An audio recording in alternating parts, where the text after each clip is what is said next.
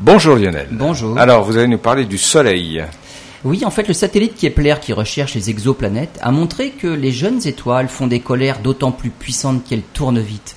Plus une étoile tourne vite, plus elle fait d'éruptions stellaires et plus elles sont violentes.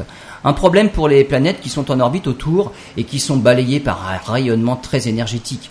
Qu'en est-il pour notre Soleil? On sait que dans sa jeunesse, il tournait plus vite qu'aujourd'hui.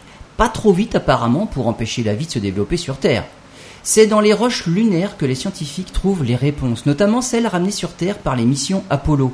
Les abondances en potassium et en sodium mesurées dans les roches lunaires indiquent un niveau d'activité solaire et donc une certaine vitesse de rotation pour notre étoile dans sa prime jeunesse. Aujourd'hui, le Soleil fait un tour sur lui-même en 27 jours, mais dans son premier milliard d'années, il faisait un tour sur lui-même en 9 ou 10 jours.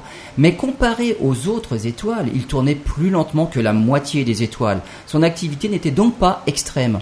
En tournant plus rapidement, il aurait pu atteindre des niveaux d'activité 10 fois plus forts que ce qu'on a enregistré, et cela jusqu'à 10 fois par jour.